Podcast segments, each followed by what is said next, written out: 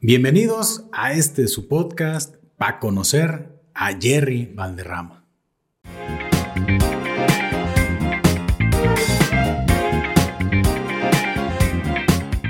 Hola Paco, Eh, qué gusto estar aquí contigo, ¿eh? después de esos chatazos maravillosos que nos reglasan a Totonilco. Claro que sí. Así ¿Qué, que- tal, ¿Qué tal la Totonilco? Una chulada, ¿no? Chulada a Totonilco y su gente. Eh, tengo pocas veces que he ido, bueno, he ido como les contaba varias veces, pero la gente de Totonilco es sumamente agradable. Creo que es eh, mi cuarto o quinto pueblo favorito de la, de- de la ciudad.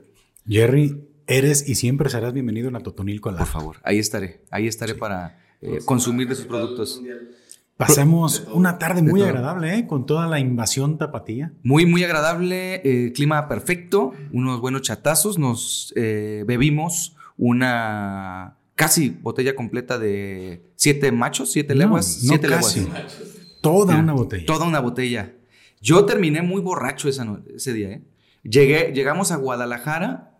Yo no manejé o por obvias razones, pero yo ya estaba este, despotricando con todo el mundo. ¿eh? Ya traía- ¿Cómo? ¿De- de Sí, mala ya sí, copita de, qué? sí, de que tú nunca me, queri- nunca me has querido, nunca viste por mi mamá y, y no, cosas horribles. que- nunca viste por mi abuelita, ni mis amigos. Y, Ya andaba por ahí los terrenos, ya salía. Estaban los terrenos, ahí me estaba hablando con el profe, con, con Pineda, con Edson, con eh, Velarde, eh, este, pero qué, qué agradable momento, qué agradable momento. No, la verdad sí se disfrutó mucho. Fue la primera vez que tuve oportunidad de, de platicar con ustedes, que ya por fin, por fin ya eh, completé la, la alineación. La quinteta. Sí, ya. Ya había platicado antes con, con Edson, que pues, también me acompañó por ahí a un tour de bares, eh, que no ha estado él en este formato de para conocer. ¿eh? ¿Y va a venir, me imagino, o qué? tener- Cotizadazo, ¿eh? Ahorita. Él es muy, muy, muy productivo, entonces. Claro, te- tendremos que, que invitarlo, aunque ya, ya estuvo por ahí en Pistología. eh, Ujú. se aventó su episodio antes de eh, que fuera a Universidad del Humor. Después me acompañó a ese, a ese tour de bares y esperemos ya para completar ahora sí este, en este concepto. Y pues platiqué con, con Alberto también. Muy bien. Muy, muy gran episodio. Muy, muy, muy platicado, Alberto, ¿no? Claro, Tiene muy, muy, claro. muy buenos temas. Así es. Oye, Jerry, y me gustaría comenzar. eh, creo que hay, hay muchas cosas que, que quiero platicar contigo. Una de ellas es, platícame tu experiencia de podcast. Mi experiencia ya de podcast. estuviste haciendo un podcast con, con Edson, Sí, con Edson y con Diego. Adultos Irresponsables. ¿Qué onda con, con esa etapa? ¿Cómo, cómo surge la idea de- del podcast? Este, ¿cuál, ¿Cuál fue esa, esa etapa? ¿Cómo la recuerdas? Eh, mm, fue una etapa bonita, eh, la recuerdo con mucho cariño, una etapa necesaria para eh, complementarnos más y para integrarnos. Eh, la verdad es que yo nunca he estado como muy eh, a favor del, del formato de podcast. Eh, no es un formato que me, que me encante, pero eh, entendiendo que es una manera de hacer como contenido, lo empezamos a, a trabajar, lo hacíamos de hecho ya en mi casa, pero lo que no- me ayudó muchísimo fue como para entender todo el tema de las cámaras, cómo funciona el audio, eh, cómo mantener una conversación y sobre todo cómo integrarte más con, con la gente. Eh, fue es un recuerdo muy bonito y creo que las conversaciones ah, que están ahí grabadas, ahorita que lo pienso, tienen más sentido para mi vida futura que, que para ese presente, ¿sabes? El pensar que tengo conversaciones tan profundas con mis amigos que alguno de nosotros, uno de ellos ya no está, que es mi queridísimo Diego, me da mucha, me da mucha alegría haberlo hecho porque sé que eh, de esa forma conservo algo de su pensamiento ahí en, en digital. Sí, creo que, que esta parte de, del podcast o de este tipo de contenidos puede tener esa, pues ese valor documental, ¿no? Exactamente. Que es eh, como las fotografías, muchas veces nos sucede, nos toman una fotografía, no nos gusta cómo nos vemos, este, pero pasan unos años y dices, no, no mames, ¿a poco sí estaba yo? Sí, qué y te perro". remontas cómo te la estabas pasando en ese momento. Y yo creo que, que eso es parte de lo que también puede uno experimentar en la parte de- del podcast. Dices, en, el- en su momento a lo mejor no le, no le dabas esa, esa, este, valor. Ese valor y hoy tienes la oportunidad y qué chingón, porque yo creo que es parte como de la modernidad. Sí. El hecho de que sí puedes dejar un, un- un legado digital de tu persona. Sí, sí, sí, creo que son Sí. las nuevas fotografías. Es correcto. Este, ahí puedes, o el nuevo diario, ¿no? Puedes entender, inclusive puedes ver cómo pensabas en ese momento de, de la vida, ¿no? Y que a lo mejor creías que todo era este, de, de, alguna manera y te das cuenta que pasan los años y vas cambiando de opinión en muchas cosas y es parte de la evolución. Puedes ver un progreso o un... Eh, ¿Cuál es el contrario del progreso? Un retroceso. Un retroceso de tus okay. pensamientos. Entonces está bonito. Más o menos cuántos episodios tuvieron. La verdad no me acuerdo, mano. Pero han de ser como unos 35, 40 más o menos. No, no creo que no llegamos a completar el año. Ok. Pero sí fueron más o menos 35, 40, si no me equivoco. Sí, mira, yo cuando conozco Invasión Tapatía y este, tengo oportunidad ahí de revisar algunas cosillas, pues me doy cuenta de que estabas ahí. No, no sabía, o sea, no, no tenía yo así como ese, no sé, ese conocimiento, ¿no? De que Ajá. tú estabas en el podcast y dije, ah, mira, Jerry, con Edson. Con Edson, sí. Y después supe de, de, de, su amigo Diego, ¿no? De Diego, ajá. Que pues falleció, lamentablemente. Lamentablemente ¿no? falleció, ajá. Sí, es correcto. Ahí estaba con ellos desde desde el principio lo armamos pensando en generar con contenido cómico, pero nos fuimos totalmente. Bueno, sí hicimos mucha, o sea, sí venía mucha comedia, pero nos fuimos más bien como a, a Temas filosofar, más profundo, sí, ¿no? más profundos. Es más... que se presta. O Sí. sea, ya cuando te pones a platicar un poquito, eh, dices, se te va olvidando. Que, que yo creo que hacer algo, un contenido de comedia, pues también tiene sus retos, ¿no? Tienes que Claro. estar al 100 ahí pensando en el chiste, qué viene. Pero a mí, algo que me gusta mucho de estos contenidos es precisamente el, pues, el intercambio de ideas con la raza, ¿no? Es correcto, estoy de acuerdo contigo, Manu. Sí, oye, y para conocerte o para conocerte. Para conocerte, me gusta mucho que uses Paco en todas tus iteraciones de contenido. claro. Eh, eso es algo que yo también hago mucho. Sí. Sí, me gusta mucho. Por ejemplo, lo de los bigotes y eso lo Ajá. utilizo mucho. Tengo otro que es el número 18, que es un número cabalístico para mí y siempre lo meto dentro de todas mis iteraciones. Entonces, sí. eh, felicidades. Creo, creo que lo de Paco puede dar este, mucho. Puede dar mucho, dar para mucho. Sí, mira, uno de los chistes que, que más le hacían a uno en la primaria, ¿no? El, el- el Paco, y pues no sé si lo pueda decir, ¿no? No lo sé, no lo sé. no- es tu contenido, no el mío, Paco. Sí, ¿verdad? Este, era Paco Gerte. así Para cogerte. Ah, ya, Ah. No lo sabía, ¿eh? No lo tenía ahí. Pero, pero también el nombre de Paco a veces es medio eh, inconveniente, pero, pero combina mucho porque muchas, muchos verbos comienzan con co. Ok. Entonces, para conocerte, Para cocinar. para cocinar, este, Sí. para comprender, Para cotorrear. pa' cotorrear. Ah, para Entonces, compartir. fíjate, para compartir. Entonces, ¿ves? Tienes muchos contenidos por hacer. Claro, vamos a meterlos ahorita. ¿eh? Oye, ¿cómo, ¿cómo inicia ese, ese gusto por la comedia? ¿En qué momento dices, me late, me late el, el tema del stand-up? Inicia porque mm, mm, mm, la comedia siempre me ha gustado, o sea, siempre la he consumido, ¿no? O, o siempre la consumí sin darme cuenta que, sin darle mayor mm, sentido que otra cosa, ¿no? Igual que como poner una cumbia o igual que, Mm. que ver una película, ¿no? Era para Pues- mí la comida como cualquier cosa. Ajá. Pero eh, llegó un punto en mi vida en el que económicamente me fue mejor que nunca más en mi otra vida, digo, en mi vida anterior, donde tuve una libertad económica que me permitió pensar que podía hacer otra cosa que solo trabajar, ¿no? O sea, decía, oye, tengo oportunidad de hacer algo más y no tengo idea ni siquiera de quién soy y qué hago, ¿no? En la pirámide de Maslow ya habías... Ya había cubierto mis necesidades básicas. Ujú. Y para mí el dinero nunca fue como algo muy importante, pero cuando lo, lo- lo pude tener, este, que ni siquiera es tanto el dinero que tenía, ¿no? Pero para mí era suficiente, Ujú. eh, dije, ¿qué voy a hacer de mi vida? Y recordé que a mí siempre me eh, gustó hacer reír a las personas, ¿no? Siempre, Ok. siempre se me dio fácil. Como decía Pineda, yo siempre fui el cagadito de, de las reuniones. Eh, entonces dije, bueno, pues si me gusta la comedia, vamos a ver cómo se hace la comedia, ¿no? Si ya lo hago bien y lo hago fácil, pues tal vez con estas herramientas lo pudiera hacer todavía mejor. Mm. Entonces de ahí, de ahí nació este, este gusto. Obviamente yo veía mucho a Franco Escamilla, veía mucho a la Mesa Reñoña, que ellos fueron como que también en esa etapa es donde estaba muy clavado viendo ese contenido. Mm. Entonces más ganas me daba verlos, ¿no? Yo veía justamente los podcasts que se la estaban pasando increíble. Decía, güey, yo me la pa- quiero pasar igual de increíble que esos cabrones. Ujú. Entonces la combinación de creer que lo podía hacer mejor o igual. No, no mejor, ¿eh? fíjate que nunca pensé que mejor. Sie- Siempre pensé que lo podía hacer. Y ver que se la estaban pasando increíble, dije, quiero, quiero darle por ahí. Y de ahí nació la, la inquietud. Y fue cuando descubres los cursos en, en Guadalajara. ¿Cómo te llega, por ejemplo? Tal cual, Google, Stand Up Guadalajara y muy, a- muy oportuno el nombre de Stand Up GDL. Me salió, me metí, vi que tenían un curso, eh, un show de graduados, perdón, y dije, pues voy a ver qué tal lo hacen, ¿no? Entonces, yo ese eh, show de graduados fui solo, de hecho, este, a ver el, a ver el show, nadie, no invité a nadie. Y una vez que lo estaba viendo, estaba de hecho, estaba presentándose Diego Nájar. Y eh, me enamoré del- de lo que estaban haciendo. Pregunté, le pregunté de hecho a Pineda. Y Pineda me pasó los datos de Stand Up GDL para poder entrar al, al curso y hice mi, mi curso. Tu experiencia en el curso fue, me late si era lo, lo que esperabas. Mm, mi experiencia en el curso fue.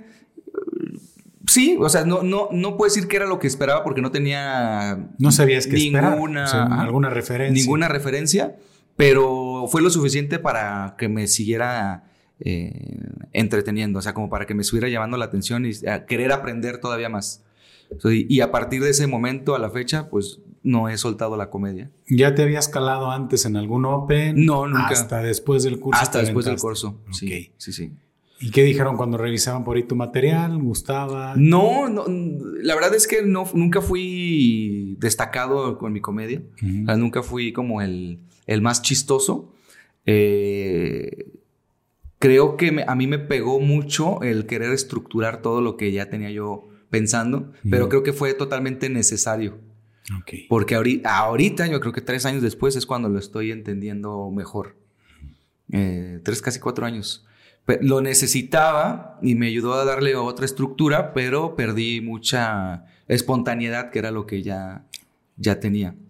Justamente lo que decía Pineda, cuando tú llegas pensando que, que es como, como que eres el chistosito o como que es algo eh, simple, no es lo mismo mantener una, eh, hacer reír a las personas en un ambiente donde todo el mundo está en el mismo mood y todo, a una estructura ya eh, formada y tú solo con el escenario, gente que no te conoce. Entonces, a mí justamente eso me pegó. O sea, fue como, ay cabrón, porque sí hacía reír, siempre he hecho reír, eh, y los hacía reír, pero no al nivel que yo esperaba. Pues en una fiesta yo hacía reír y se tronaba la fiesta, se paraba, no mames, eres el más cagado, jaja, pum, pum. Pero arriba el escenario era. ja.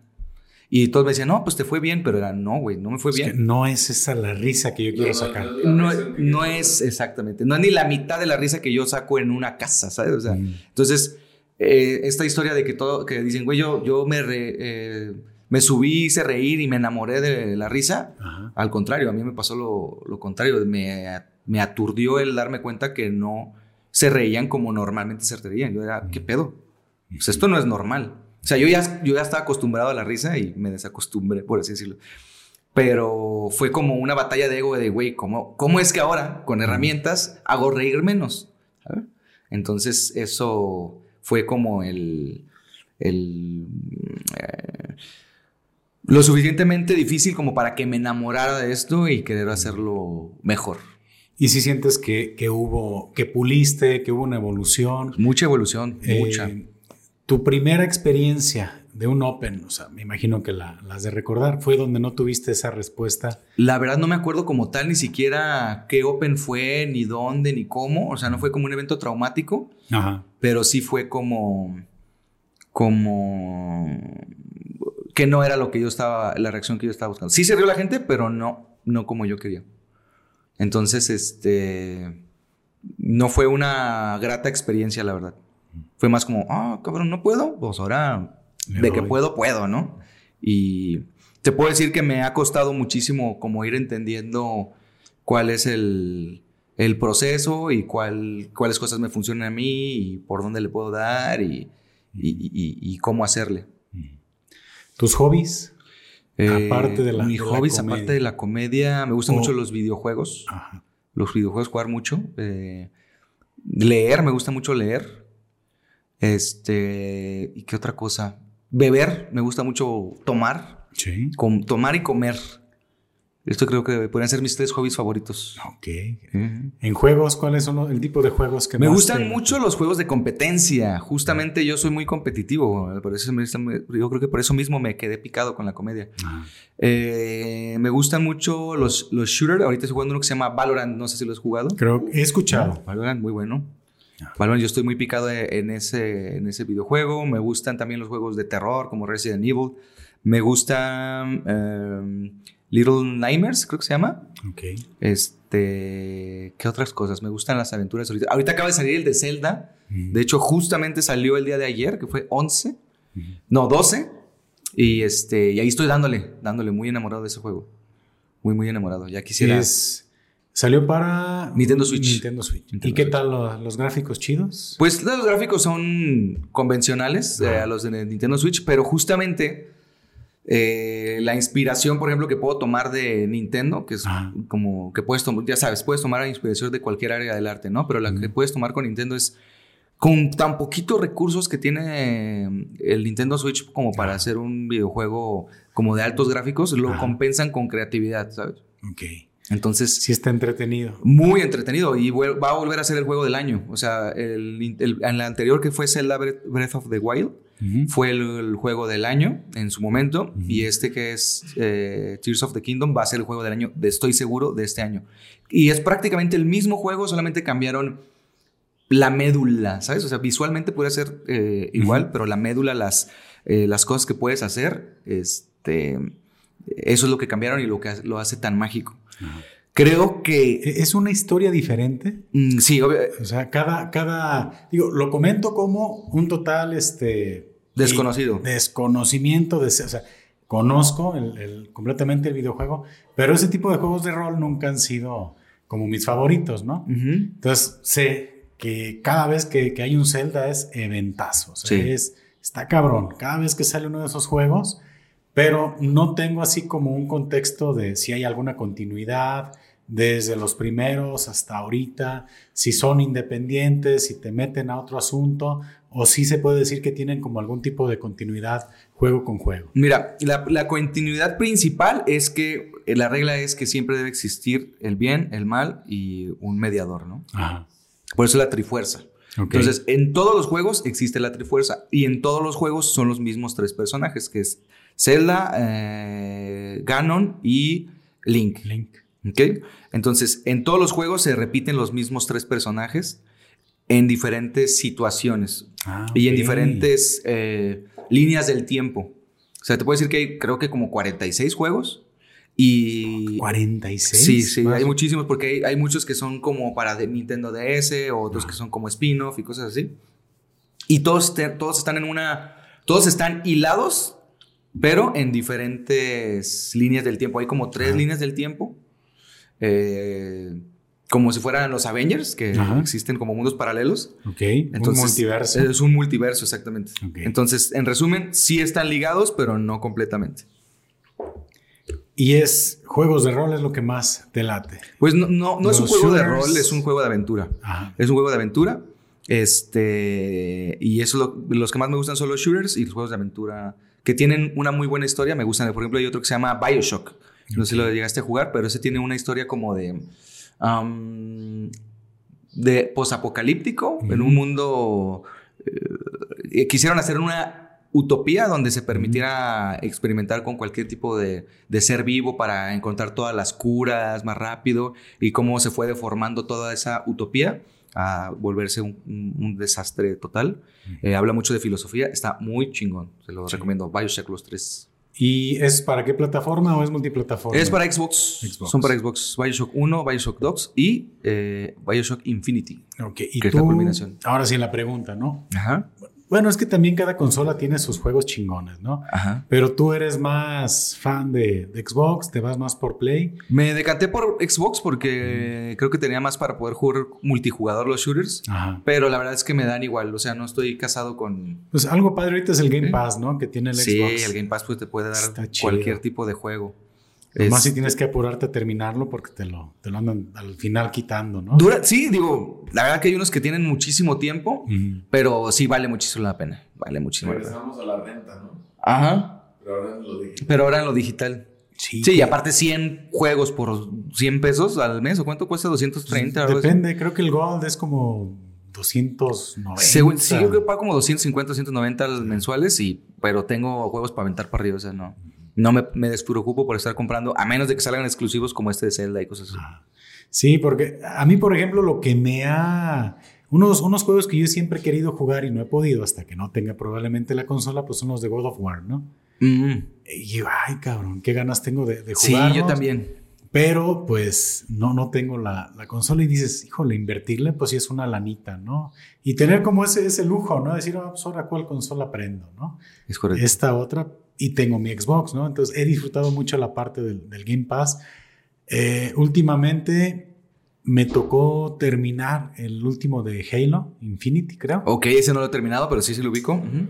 Perrillo, ¿eh? ¿Está bueno? Sí, muy difícil. Y Sí, eso que lo estaba jugando en... en- En modo fácil. no, no, no, en, en- Normal. en normal.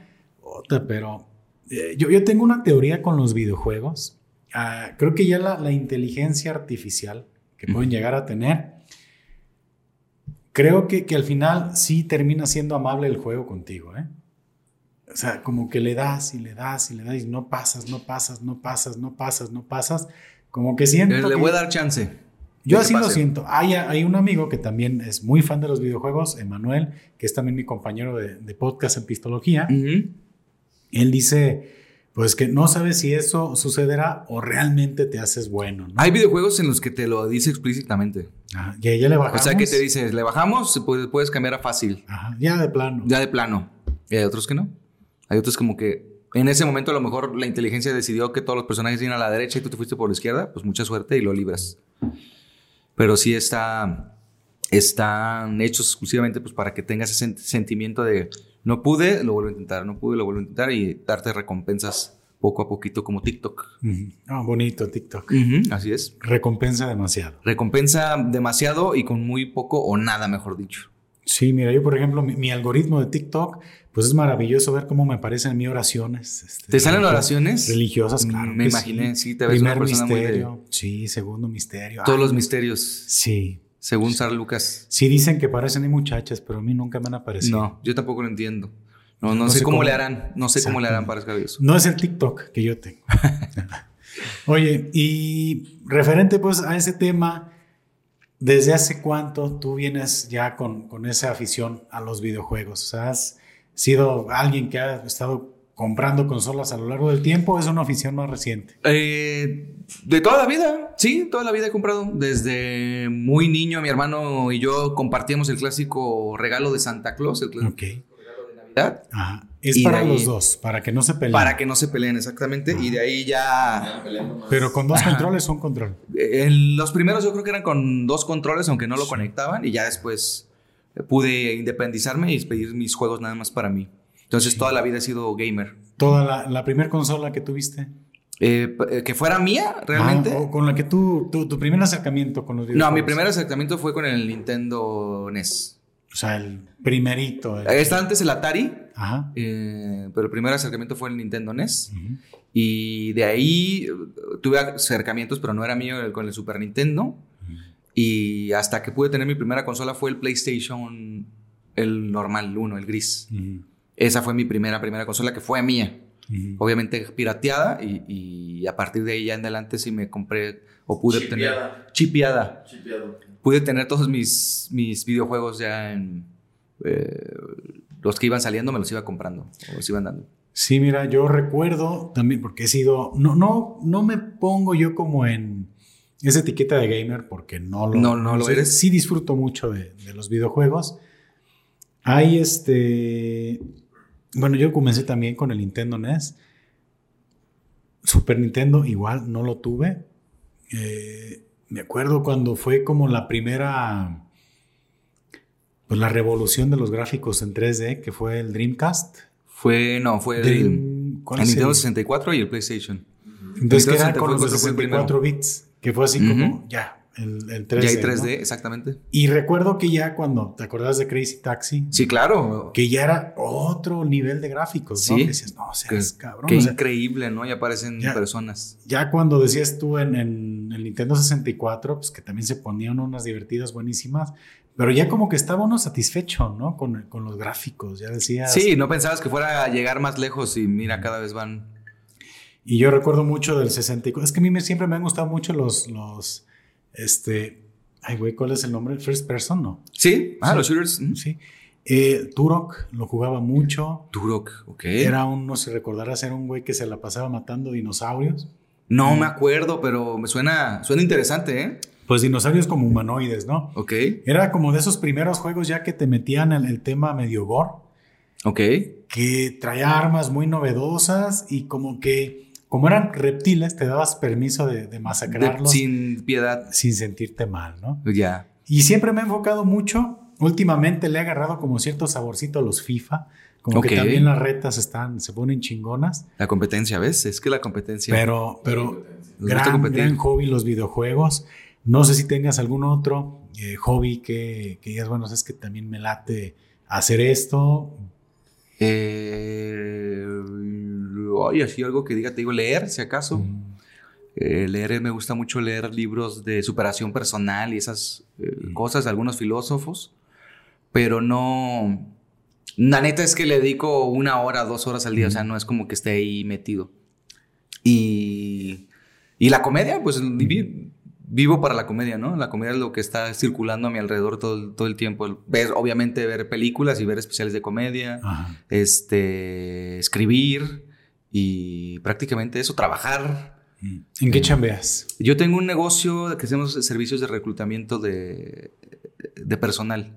Ok. Exactamente. Ese es mi trabajo que me da de comer, además de la, Ujú. de la comedia. Ok. ¿Y qué tal la experiencia en, en ese tema? Entonces, ¿se encargan qué? ¿De hacer los exámenes, me imagino? ¿O no, no va por ese lado? Eh, sí, eh, sí, algunas veces toca hacer exámenes, pero principalmente es buscar al, al, al empleado que tú estás buscando, por ejemplo. Si tú necesitas un contador o algo, nosotros Ustedes necesitamos. se encargan. Exactamente. Ok. Buscar contadores. ese tipo de cosas. Muy bien. ¿Y en ese te llevas tú más o menos cuánto tiempo? Ah, como 12 años. O sea, eso fue lo que me permitió ya eh, dedicarme a hacer algo para mí. ¿sabes? Ok. Muy bien, no, mira, pues es este. Y sale de ahí, bueno, de, de toda esa chamba, sale por ahí el, el gusto, ¿no? Por la comedia. Y algo que te quería preguntar, o te quiero preguntar, mejor dicho, es pues este proyecto tan exitoso que ahorita está este, en redes sociales, Bigote Estupido. Este, Bigote ¿Cómo Estúpido, ¿cómo no? nace la idea? Eh, ¿En qué momento dices, bueno, creo que sería chingón este, hacer este proyecto? Porque pues uno como de las medallitas que tiene es que ha juntado mucha raza, ¿no? En, en redes sociales. Sí, sí, sí, sí. Eh, nace de. La neta fue puro accidente. Ya les platicó Pineda que fue, para que vayan a ver el video de, de Pineda, que se grabó el especial de Pineda. Eh, con- Ese digamos que fue el origen. ese fue el origen. Eso fue lo primero que pasó ahí en primer piso. Ajá. Eh, se hizo ahí el especial de Pineda de primer piso y justo días, no, no sé si lo platicó eh, Pineda, no, creo que no. Cinco días antes de que se grabara falleció el ya mencionado Diego Nájar, ¿no? Ah, ok. Entonces fue muy reciente a- a- antes de que se, se- se grabara, ¿no? Entonces cuando grabamos teníamos muy a flor de piel ese tema y había otro lugar en Guadalajara donde Diego Nájar trabajaba haciendo, pues era el booker o llevaba a, a- a hacer los shows y todo esto. Y era algo que teníamos nosotros muy presentes, junto con, yo junto con este Edson Abarca, porque pues éramos uña y mugre, ¿no? Era Cuando teníamos el podcast. Entonces, eh, supimos que ahí hubo algunas de- algunos desdenes a, a la memoria de, de- de- de Diego Nájar, algunas personas que estuvieron hablando mal, este, algunas tranzas que se ahí se suscitaron y que se las a- a- achacaron a él y cosas así. Y quise dejar de, de... No quise que la comedia se quedara como eh, desprotegida por ese lado, ¿no? Porque. Diego Nájar eh, tenía mucho como esta idea de, de jalar comediantes y empezar a hacer como una escena más grande. Mm. Y pues en honor a que él no iba a estar y se iba a hacer un cochinero, pues dije, bueno, pues voy a intentar hacer yo algo para que funcione, tal como él lo quería, ¿no? Entonces, eh, no puedo decir que en contra de mi voluntad, pero sí fue como, no algo que yo quería hacer, pero se fue dando y, y dijimos, bueno, vamos a hacer aquí un open mic para aprovechar que el espacio está bastante ad hoc para hacer comedia y, y funcionó. ¿Y el nombre cómo surge? Eh, el nombre lo escribí yo, ja. Ujú. porque como te digo, ya ves lo, que te ahorita de Paco y todas esas Ujú. cosas, pues, dije bigotes, yo quiero que tenga algo que ver con mi bigote, porque para mí el bigote es algo muy importante. Y busqué un juego de palabras y era bigotes, un bigote tupido, entonces bigote tupido y si lo dices mal es bigote estúpido. Entonces, eh, ahí está, desde la marquesina el chiste. ¿Y, y cuál es la, la pronunciación correcta? bigote estúpido. Bigote estúpido. Sí. Es tal cual. Si bigotes y tupido son dos palabras diferentes. Ah. Porque a lo mejor digo, ya estaba yo pronunciándolo mal, ¿no? Este, Sí, e- es un, justamente es lo que te genera mercadológicamente el enganche, ¿no? O sea, dices, a ver, ¿es bigote estúpido o bigote estúpido? No sabes cómo se dice, pero sabes que es bigotes y tupido y que hay estupidez de por medio. Entonces, de alguna u otra manera se te queda más fácil en la mente. Y ya tiene entonces el concepto aproximadamente dos años. No, tiene un año. Un año, acaba de cumplir un año en febrero, cuando falleció justamente Diego. Un año. Este, ¿cuánto tiene, ¿Cuántos meses llevamos? ¿Febrero, marzo, abril? ¿Dos, dos meses? Mayo, casi tres meses, un año y tres meses. Y más o menos ahorita, ¿cuántos este, seguidores tienen en Instagram? 445 mil más o menos. Es un chingo. 440 mil. Sí, es un, es un buen de gente que le gusta la comedia de, que estamos haciendo ahí. ¿Y la raza ahí es buena ondita o también tienen ahí la tiradera de La neta ni sé, güey. no revisas? Nunca reviso, güey. Nunca reviso. Ajá. O sea, cuando tengo tiempo, le doy ahí un like, a lo mejor algún comentario, pero intento que sean los, los que me... De hecho, lo que hacía es que mucha gente dice sus chistes Ujú. y les daba like a los chistes que estaban Ok. buenos. O sea, los que me gustaban a mí, así, Ajá. totalmente de a gusto personal, les daba like y ya. Pero hubo un punto en el que ya 445 mil, pues ya te- de- no te das la vida para estar ahí viendo pues, qué te ya. dicen y qué no. Ujú. Y, y no me doy cuenta. Ayer, anti- ayer, justamente ayer, bueno, ¿cuándo fue el jueves? An- antiantier. Este, me enseñaron un comentario que, que, pu- que- que fue malo. Ujú. Este, ni lo voy a decir, o sea, no, no tiene ningún sentido, pero me llegan porque alguien más me avisa o Ujú. porque alguien me dice.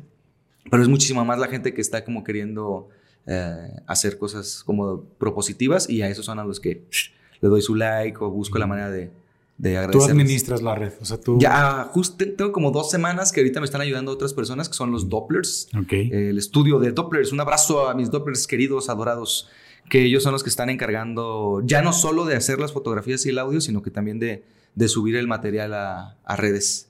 Exactamente. Fíjate, hablando un poquito del especial de, de Edgar, pues él, él te menciona, te menciona y te agradece bastante, pues, cómo, cómo lo apoyaste para la, pues ahora sí, la, la realización del, del especial. Y me queda claro que tú tienes una visión, digo, obviamente de la comedia, pero también estás como en otro tema, no sé, más comercial, tienes como ese enfoque, a lo mejor, este, ¿cómo lo podrías llamar? O sea, Eh, soy la verga, o sea, así, yo lo diría así. Así de simple, ¿no? Así, la- así- no, la verdad, digo, gracias, perdón, no sé si podía haber dicho eso aquí. sí, sí, por supuesto. Pero eh, creo yo que, eh, primero que nada, Pineda no tiene nada que agradecer. Es un gusto para mí de trabajar con el Pineda, que siempre también estuvo eh, apoyando antes y durante y sigue apoyando y, y después de esto. Este, ya te platicaré que también él le echaba la mano con un montón de cosas. O sea, tuvimos a Carlos Vallarta, muchas gracias a él y a- también a, este. Ay, güey, pinche vato, se me fue tu nombre. Gabriel, Gabo, espérame, Germán, perdóname, Germán Johnny. Este, gracias a alguna recomendación de ellos del lugar, o sea, eh, siento muy bonito que me haya agradecido, pero siento que es como un esfuerzo en conjunto de, de todos. De hecho, siendo más sincero, Bigote Estúpido creo que es como la culminación de, de muchos esfuerzos. Ujú. En lo que te refieres al rol, creo que algo que tengo yo es que los conjunto. Ujú. O sea, que los esfuerzos que hace uno y otra persona y todos los, los unifiqué por el cariño que a lo mejor me tienen todos a mí. Ujú. Este, y supe más o menos como eh, orquestarlos para poderlo, para que tuviera mejor algún tipo de éxito. Algún tipo de éxito, si se pudiera llamar. Sí, te, sí creo que yo tengo una visión mucho más de negocio o mucho más como de, de generar porque pues toda mi vida me dediqué a eso, ¿no? O sea, a hacer más negocio, a, buscar este, eh, cómo producir más, cómo vender, sobre todo las ventas es lo que más le, lo, que más le hallo. Entonces, esa experiencia, esos 12 años que estuve ahí frustrado eh, haciendo algo que yo no quería, mm, me ayudaron ahora en este momento a poder saber cómo vender mejor un producto, ¿no? A lo mejor artísticamente tengo tres años desarrollándome, pero comercialmente pues, tengo toda la vida, ¿no? Entonces, esa es una ventaja que me caracteriza. Y ahí es donde tú has ido armando, pues, el concepto de, bigote estúpido. Exactamente. Eh, mencionabas ahorita a Carlos Vallarta, mencionabas también a este otro comediante. Germán Gallardo. Germán Gallardo. ¿Qué, qué otros comediantes han estado, han pasado por bigote estúpido? Pues... Y, mm, y como para comprender más, perdón, la, el concepto es Bigote Estúpido es ya una marca, una marca de comedia, me imagino, o es exclusivamente así un tema de, open mic. No, Bigote, Bigote Estúpido es un negocio. Ok. No es un colectivo, porque muchas personas se confunden con, oye, el colectivo de Bigote Estúpido. No, Bigote Estúpido es un negocio y Bigote Estúpido es una casa de producción de comedia.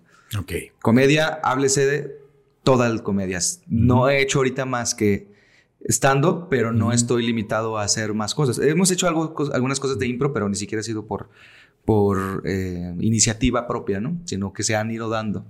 Eh, entonces, lo que intento hacer como empresa, como Bigote Estúpido, es ser un área neutral para la comedia. Es decir, aquí se hace esto así y así, así, y si tú perteneces al colectivo A o al colectivo B, muchas felicidades, pero aquí se hace así, y si quieres jugar, vente a jugar para acá, aquí están los juguetes, y aquí juega, y aquí eh, haz la comida como tú la quieres hacer, pero bajo estas reglas, ¿no? Entonces, eh, por eso mismo es que insisto tanto en que no es un colectivo, ¿no? Para que no se cierre a que cualquier persona pueda venir a, jugar con nosotros. eh, hay pensamientos como de que la comedia solamente se hace de alguna forma. No estoy tan de acuerdo. Creo que se puede hacer de diferentes formas y que toda puede convivir en un mismo espacio. Entonces, eso es bigote estúpido. La otra pregunta que me hiciste fue la de quiénes más han pasado por ahí, ¿no? Mira, ¿Quiénes han pasado por Bigote Estúpido en cuanto a comediantes reconocidos a nivel internacional y creo que solamente Carlos Vallarta y Hugo Blanquet. Son los únicos que han tenido, eh, o he tenido el gusto de tenerlos ahí como tal. Ah, bueno, también Gonzo Sass, perdóname Goncito, Gonzo Sass también por ahí. Este Costel tal vez. Pero no, no, Costel tal vez de que no eres, yo sé que eres internacional, cabrón, pero nada más has hosteado, no te has subido. Ok. Este, ellos podrían ser que son los comediantes que con más renombre, pero te puedo, te puedo decir que están pasando los comediantes que más renombre van a tener próximamente. O sea, eh, eh, yo creo que ahorita estamos muy atrás todavía para poder cacarear esos huevos, pero se están gestando muy buenos comediantes, están eh, jugando muy bien, están haciendo cosas muy, muy entretenidas y creo que próximamente no nos necesitarán y, y, emprenderán el vuelo y serán totalmente libres y geniales como son. Mira, me llama mucho la atención este, conocer esa parte de, ti como... Veo, veo que Bigote Estúpido le tienes gran cariño y, le, tienes, este, tienes bien, bien claro cuál es el, cuál es el camino, ¿no? Eh, obviamente Bigote Estúpido puede estar en cualquier lugar. Sí, claro. O sea, decir, oye, esto es una... ¿Puede salir, por ejemplo, bigote estúpido de hacer presentaciones fuera? Sí, claro. Sí, sí. Como tal, o sea, como... Si te lo tengo que ver más mercadológicamente, Bigote Estúpido, como te digo, es una productora, entonces puede producir en cualquier parte, ¿no? No está sujeta a un lugar. Es más como productora, pero no como un tipo de, presentación, como, un show. Esa, es otra cosa que pues, suele confundirse mucho, ¿no? Que dicen, ah, ¿cuándo es el show de Bigote Estúpido? Exacto. No hay un show de Bigote Estúpido porque todos son shows de Bigote Estúpido, ¿no? O sea, Bigote Estúpido tiene esos mismos comediantes que ustedes ven en el Open Mic y sale y hace shows con ellos mismos, ¿no? Por ejemplo, el caso de, de este Edson Abarca que tiene su show próximamente, Ajá. lo produce Bigote Estúpido, pero es el show de Edson Abarca. Edson.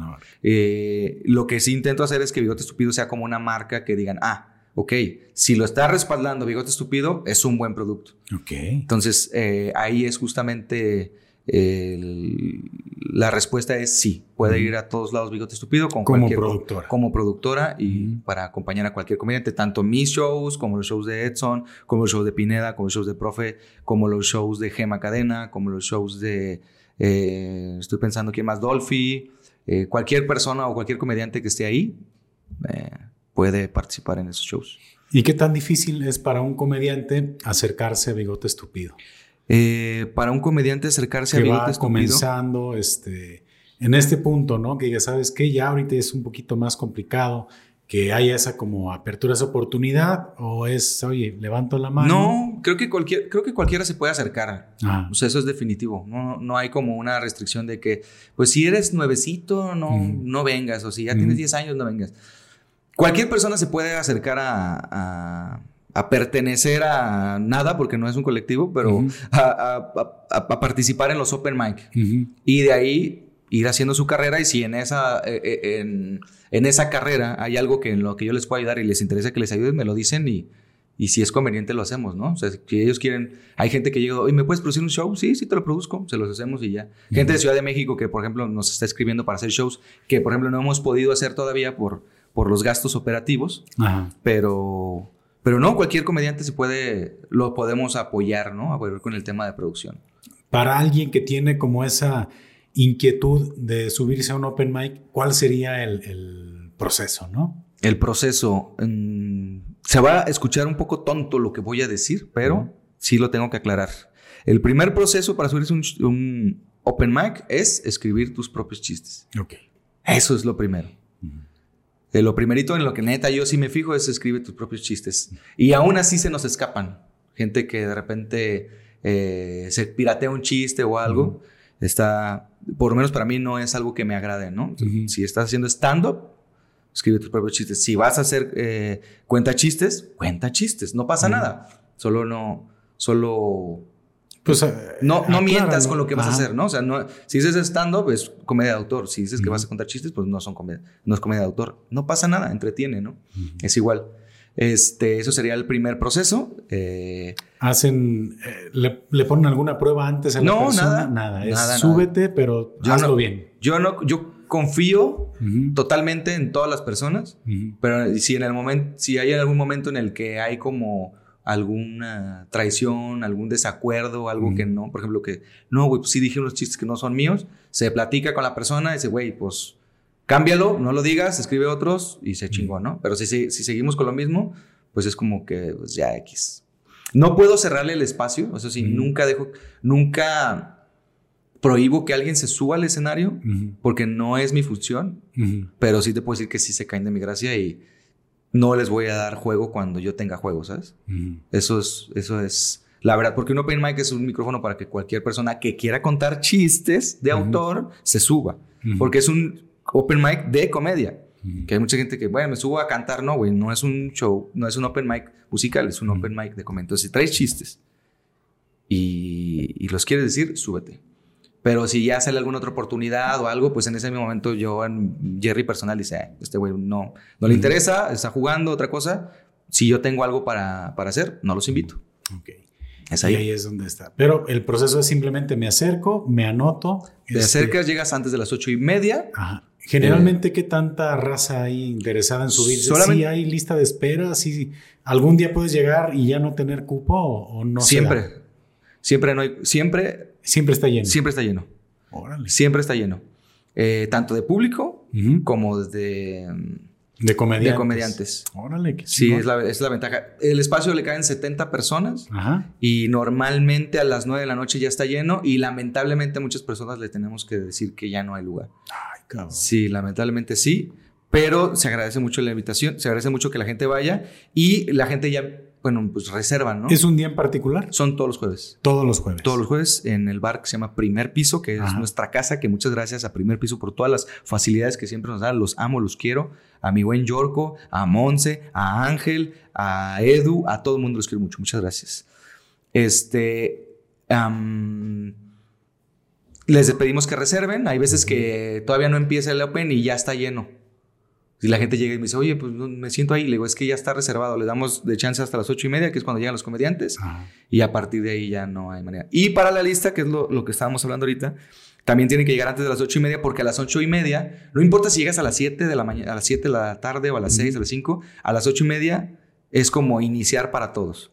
Ok. Entonces, lo que tengo que hacer es. O sea, hay raza que te hace fila, entonces desde... Pero no, no hay fila. Ah. Mira, O sea, o hay raza que te llega temprano para ver si alcanza a notarse o cómo. Sí, pero ahí, ahí te va, porque luego es- eso es un, esa es una pelea o un problema que muchas personas tienen porque a lo mejor no alcanzan a ver el, el problema completo, ¿no? Entonces una, una persona me dice, güey, es que yo llego aquí a las 7, yo me puedo formar y si a las ocho y media tú lo abres, yo soy el primero en la fila.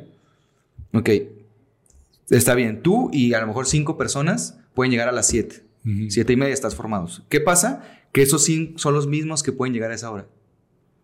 Entonces, a mí como productor no me sirve.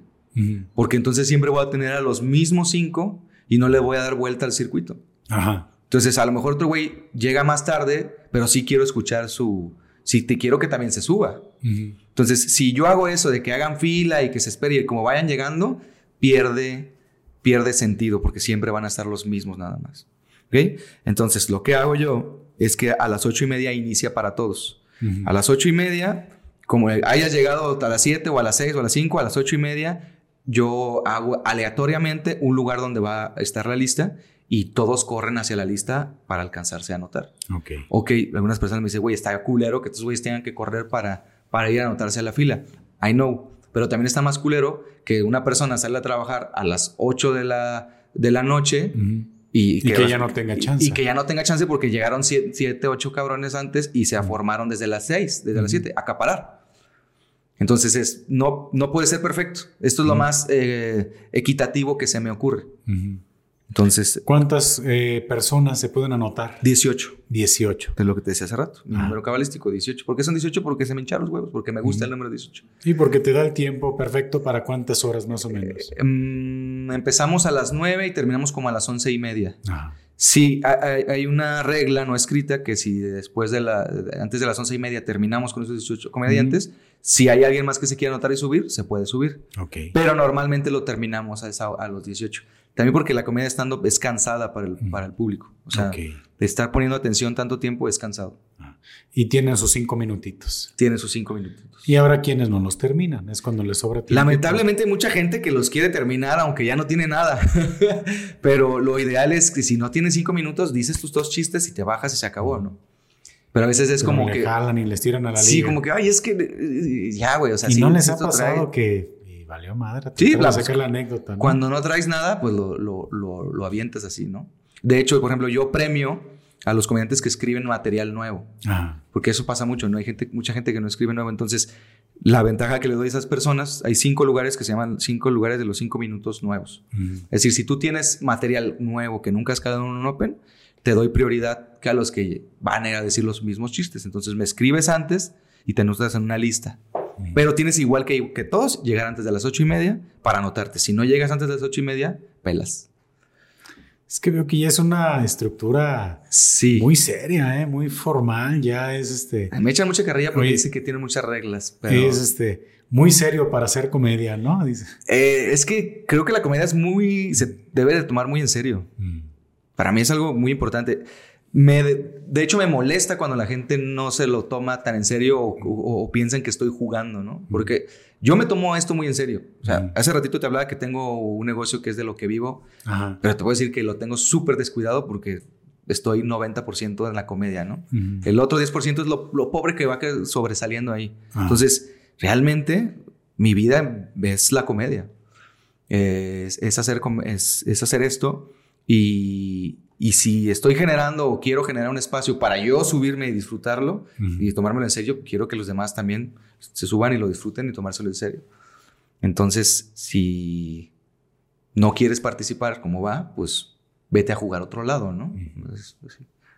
Y bueno, yo creo que la dificultad de alguien que se sube por primera vez a, a un open mic, pues es la calidad de lo que va a decir, ¿no? ¿cuáles son las reglas que debe de tener un chiste? O sea, alguien que está escribiendo. Una recomendación para alguien que va subiéndose al Open Mic por primera vez. Eh, mira, para alguien que se sube por primera vez al Open Mic y quiera eh, destacar, lamento decirle que es muy difícil. Pero le puedo decir con total tranquilidad que eso no lo determina como comediante. O sea, que se preocupe lo menos posible. O que no se preocupe, que se suba a decir, la primera vez, si quieres, lo que tú pienses, lo que tú creas que es chistoso y lo que sea, porque lo, más difícil es, subirse. En mi caso en particular, y creo que en todos los Open, no, nadie te juzga si tienes buena comedia o no, porque para eso es un Open Mic. Entonces, primero súbete para ver si te gusta o no te gusta, qué ves y qué no ves, ¿no?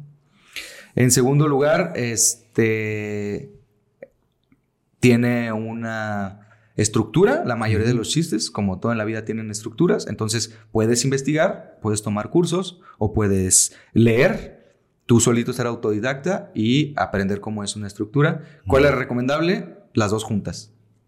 Porque hay cosas que no aprendes este, en un curso. Entonces, eh, mi regla número uno sería esa. Y algo que considero muy importante es que lo tienes que hacer muchas veces. Muchas, muchas, muchas, muchas, muchas veces para que empieces a... Para que te salga, para que salga bien. Así que ni te preocupes si las primeras veces no te sale bien. Pasa mucho que cuando te subes por primera vez te bajas y vas con alguno de los comediantes que admiras o alguno de los comediantes que consideras... ¿Qué te pareció? ¿Qué te pareció? Y el comediante no te dice nada. O te dice, vas bien, échale ganas. no, no, pero ¿qué hago? ¿Qué le cambio? Lo que te diga no lo vas a entender. Por eso no te dicen nada. Y muchas veces dicen, no, este cabrón me tiró de loco. Te digo porque yo fui esa persona, ¿no? Ese güey me ignoró, le valgo verga, no me inter... No, es que no, lo vas a entender porque necesitas más, eh, conocer más cosas para poderlo entender, ¿no? O sea, de nada me sirve que yo te diga, este, fíjate que algo que pasa mucho, mm, no inicies atacando al público. Ok. Porque si inicias atacando al público, empiezas en menos uno. Tú tienes una, un semblante y hablas de cierta manera que parece que lo estás insultando y no alcanza a ser chistoso. ¿Para qué te digo eso si tú ya tú tienes una idea tú estás más preocupado por tus chistes y está bien.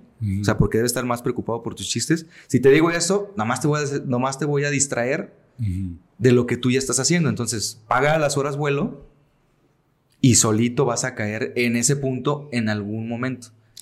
Atacar al público es llegar, tirarle carrilla, este... Si no lo haces con gracia es lo peor que puedes hacer, o atacar el lugar. Cuando llegas y atacas un lugar, tienes que tener un demasiado carisma y demasiado carisma, pero si tú por primera vez te subes y hablas, y a, menos de que tu condición física, y no porque físicamente tenga que ser así, sino porque si tú físicamente eres una persona chiquita, chaparrita, simpática, cute, y dices algo horrible, por pura disonancia, es chistoso. Entonces, ahí te la puedo medio comprar. Pero uno no se, uno no se fija en, eso en, un principio cuando está haciendo comedia, ¿no? Entonces, puede para algunas personas funcionar y para algunas otras personas no funcionar. Entonces yo te diría, mejor no lo hagas, llega siendo amable, llega queriendo generar alguna empatía y ya después entenderás por qué unas cosas sí funcionan y por qué otras cosas no funcionan. Em, entonces, bueno, ahí está esa situación. ¿Qué tema? O sea, ¿qué? Eh, el tema, bueno, platicaba con ustedes, no recuerdo en cuál fue. Hay tanta comedia, hay tantos comediantes, hay tanto material en las redes sociales que mi duda es, porque incluso yo lo tengo que decir, tengo incluso esa, inquietud en algún momento de subirme, ¿no? digo, ¿de qué puedo hablar que no se haya hablado antes, ¿no? Y eso, ¿cómo logras darle forma para que tenga comedia, ¿no? Decir, híjole, es que no sé si de este tema no han hablado, o probablemente ni siquiera se trate de hablar de temas que no se han tocado, sino la manera en cómo abordarlos, ¿no? Mira, aquí voy a diferir de, un, de, un, de algo que dijiste para meter un poco de mi agenda Ajá, adelante. y después voy a retomar. Primero, realmente yo no creo que haya tantos comediantes. Realmente creo que hay O hay mucha. O, o- lo voy a decir mejor. Creo que sí hay muchos comediantes, pero hay muy poca gente que, que quiere hacer comedia.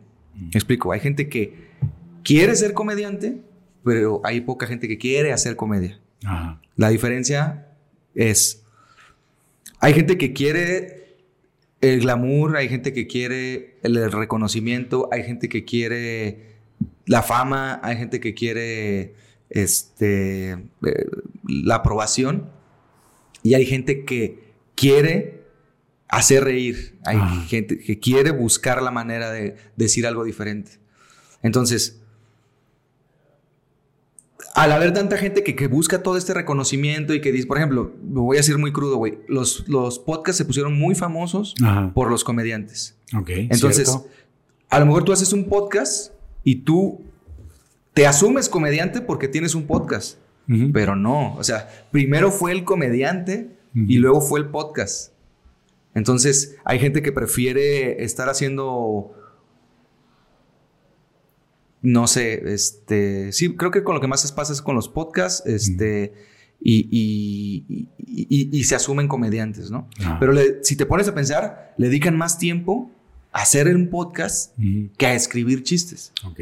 ¿Qué hace un comediante? Escribir chistes, no hacer otra cosa.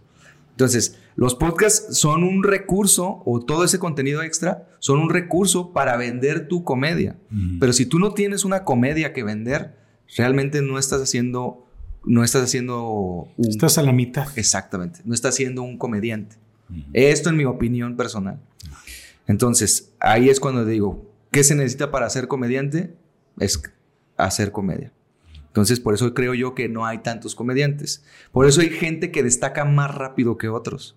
Porque se enfocaron en hacer comedia y después a vender esa comedia. Eso es mi opinión. Ahora, y que me estoy mordiendo la lengua porque eso debería estar haciendo yo. Entonces, eh, ahora, para ser chistoso de qué temas puedes, qué, qué temas puedes tocar, no importa si son temas sobados o no, pero sí importa mucho desde el ángulo en el que tú los ves. Ujú. Por ejemplo, aquí hay mu- muchas personas que mencionan que eh, las personas con alguna... mm, no se llama discapacidad, se llama... que viven en un entorno discapacitante, Ajá. este, tienen a ser mejor recibidas por el público. Ok. ¿Ok? Entonces alguien, por ejemplo, voy a poner el ejemplo del Jimmy, que ahorita la está rompiendo duro, ¿no? Ay, el Jimmy, no, sí, el Jimmy, y, él es enano. Este, sufre enanismo. O tiene enanismo, no sé cómo se diga Jimmy, corrígeme por favor, para que veas la ignorancia en la que vivo. Eh, puedes decir, güey, pues él habla de ese tema y pues la gente le da risa porque él está tocando ese tema y yo no puedo hablar de eso, güey porque yo me voy a ver ofensivo y la chingada. Ok. El punto no es que, el punto no es que Jimmy, ¿por qué es chistoso Jimmy? ¿O por qué tiene ese tema y por qué puede ser tan gracioso? No es porque tenga la- el entorno discapacitante, sino porque está hablando de un punto de vista donde la demás gente no, no lo, no lo ve o no lo, es nuevo para ellos. Todo lo que diga Jimmy es nuevo para la gente. Entonces, ¿qué tienes que hacer para buscar un tema? Encontrarle un punto de vista diferente. Jimmy tiene la ventaja, desventaja que eso en particular es muy desconocido para todos, pero entonces tu trabajo es encontrar ese punto de vista diferente a como lo tiene Jimmy, para que puedas competir como en igualdad de circunstancias. Eso, más que un tema, es el punto de vista de donde lo abordas. A ti en particular, ¿cuál es el tipo de comedia que más este, te hace clic? O, o hay alguna corriente que es no me late tanto? Por ejemplo, un, un humor negro, así más ácido, más, Más ácido. más este, fuerte. ¿Crees que, que el humor negro... Es que me queda claro que es como un arte, ¿no? Ajá. Creo que manejar buen humor negro es un tema bien, bien delicado y que tiene que manejarse de manera quirúrgica sin cara a lo mejor en un humor cruel, ¿no? Pero ¿En qué, ¿En qué estilo de comedia te sientes más cómodo escuchar e incluso cuál consideras que es como tu, tu estilo de comedia? Híjoles, escuchar, la verdad es que ah, de todo tipo de comedia me encanta. Absurda, tipo de humor negro, este, juegos de palabras, eh, disonancias, no sé. To- to- todo el, el- humor físico también me gusta. Todo tipo de humor me, me encanta. Y de hecho, creo que yo- a mí en lo particular me gusta tomar herramientas de, todo, de todos esos tintes de humor. Yo tengo chistes de- que pudieran catalogarse de humor negro porque hablo de gente que está muerta, hablo de gente que se murió, hablo de gente que tiene enfermedades, hablo de gente que tiene cosas, pero lo abordo desde mi persona, desde lo que yo soy, desde lo que yo viví, desde mis personas que vivieron eso y de lo que para mí representó la vida. Entonces, yo te puedo decir que tengo muchos chistes de humor negro y no me parecen mal, pero también te puedo decir que hay mucha gente que se escuda en el humor negro para... Mm, No quiero decir que es fácil, pero es, para sorprender. Por ejemplo, Pineda mencionaba que es como la magia, ¿no? Es como un truco de magia. Ok. Entonces, eh, yo te lo, voy a- eh, lo mencionaba también con el terror, ¿ok? Entonces, si yo te hago un, un scary jump, te voy a asustar, güey, porque te agarro desprevenido, ¿no? Sí, claro. Entonces, decirte una cosa súper culera es eso. Sorpresa. Sorpresa. Y, y- y- y es un scary jump, eh, es risa, es humor negro, es humor negro. Sí lo es. Ajá. Pero es el que quiero escuchar, a lo mejor no. A mí no me gustan los, los, scr- los scream jumps, no me gustan, no me hacen feliz porque siento que nada más te aprovechaste de que pusiste una atmósfera y, ¡ah! Y me gritas, ¿no? Y pues a huevo que vas a tener una reacción de mí. No es lo mismo que me hagas una historia y que me metas y que tengas este, como este miedito y después me asustes porque por algo que dijiste suavecito y me caigo un 20, ¿no? Entonces, eh, no sería capaz de criticar el Scarp Jump, pero sí te puedo decir que no es, No es tu favorito. no es mi favorito. No, pues excelente, este Jerry. Creo que esta conversación nos ha ayudado a conocerte mejor. Muchas gracias, qué bueno. Qué, gusto que me quieran conocer. Digo, no sé qué quieran conocer de mí, pero eh, para mí, todo. Es, Eh, mi- Hasta mi forma de dormir. mira, incluso te, te lo comento, para mí esta conversación es muy reveladora, ¿eh?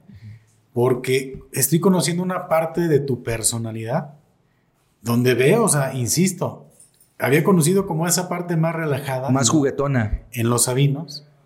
Y ahorita hablar ya del tema de la, de la seriedad, de bigote estúpido, de lo estructurado, es conocer otra faceta tuya que yo en lo personal, te soy sincero, no imaginaba.